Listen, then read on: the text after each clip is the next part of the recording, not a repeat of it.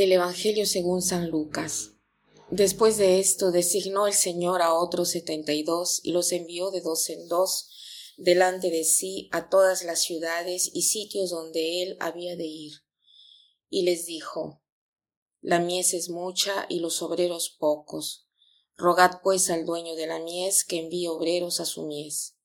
Id, mirad que os envío como corderos en medio de lobos. No llevéis bolsa, ni alforja, ni sandalias, y no saludéis a nadie en el camino. En la casa en que entréis, decid primero, pasa esta casa. Y si hubiera allí un hijo de paz, vuestra paz reposará sobre él, si no, se volverá a vosotros. Permaneced en la misma casa, comiendo y bebiendo lo que tengan, porque el obrero merece su salario.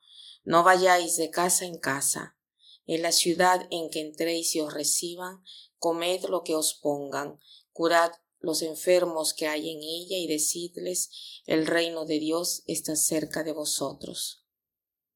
Hoy es la fiesta de los santos Timoteo y Tito. Timoteo y Tito fueron colaboradores estrechos de San Pablo. Timoteo fue obispo de Éfeso y Tito fue obispo de Creta. Eran muy unidos a Pablo, entonces eh, felicidades a quienes llevan estos nombres.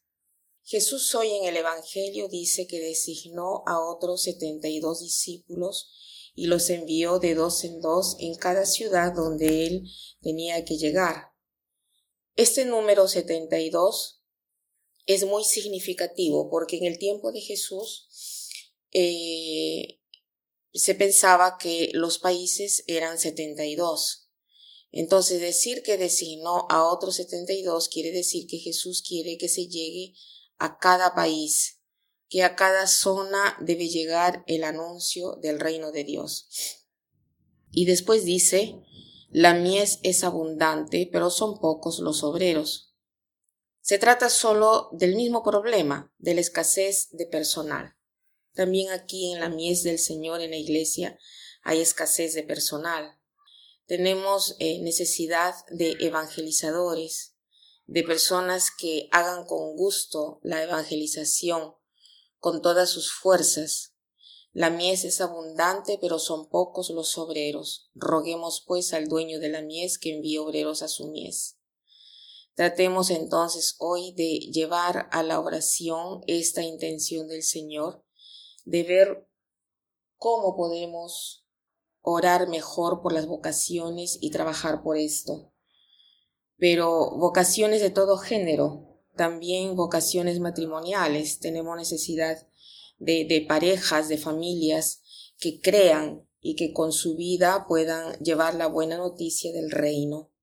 Después dice, eh, los mandó como corderos en medio de lobos.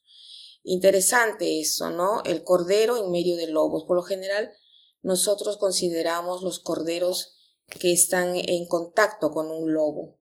Pero aquí dice, yo los mando como corderos en medio del lobo, o sea, en medio de un branco de lobos, ¿no? Es muy peligrosa la situación, pero no debemos temer nada, porque el cordero puede vencer con su serenidad, con su tranquilidad, incluso al lobo.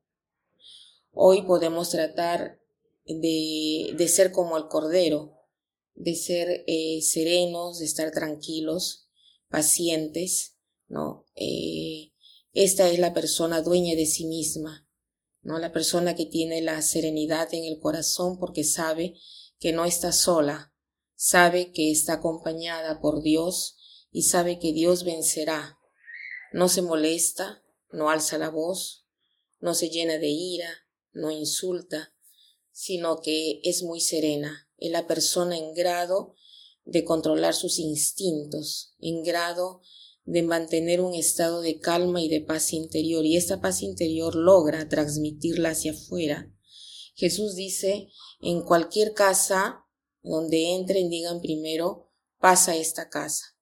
¿Cómo hacemos para decir pasa esta casa si no tenemos la paz en nuestra casa, o sea, en nosotros mismos. Oremos para que el Señor nos mande personas siempre en grado de llevar la palabra para anunciar el reino de Dios. Y para terminar, quiero citar esta frase que dice así.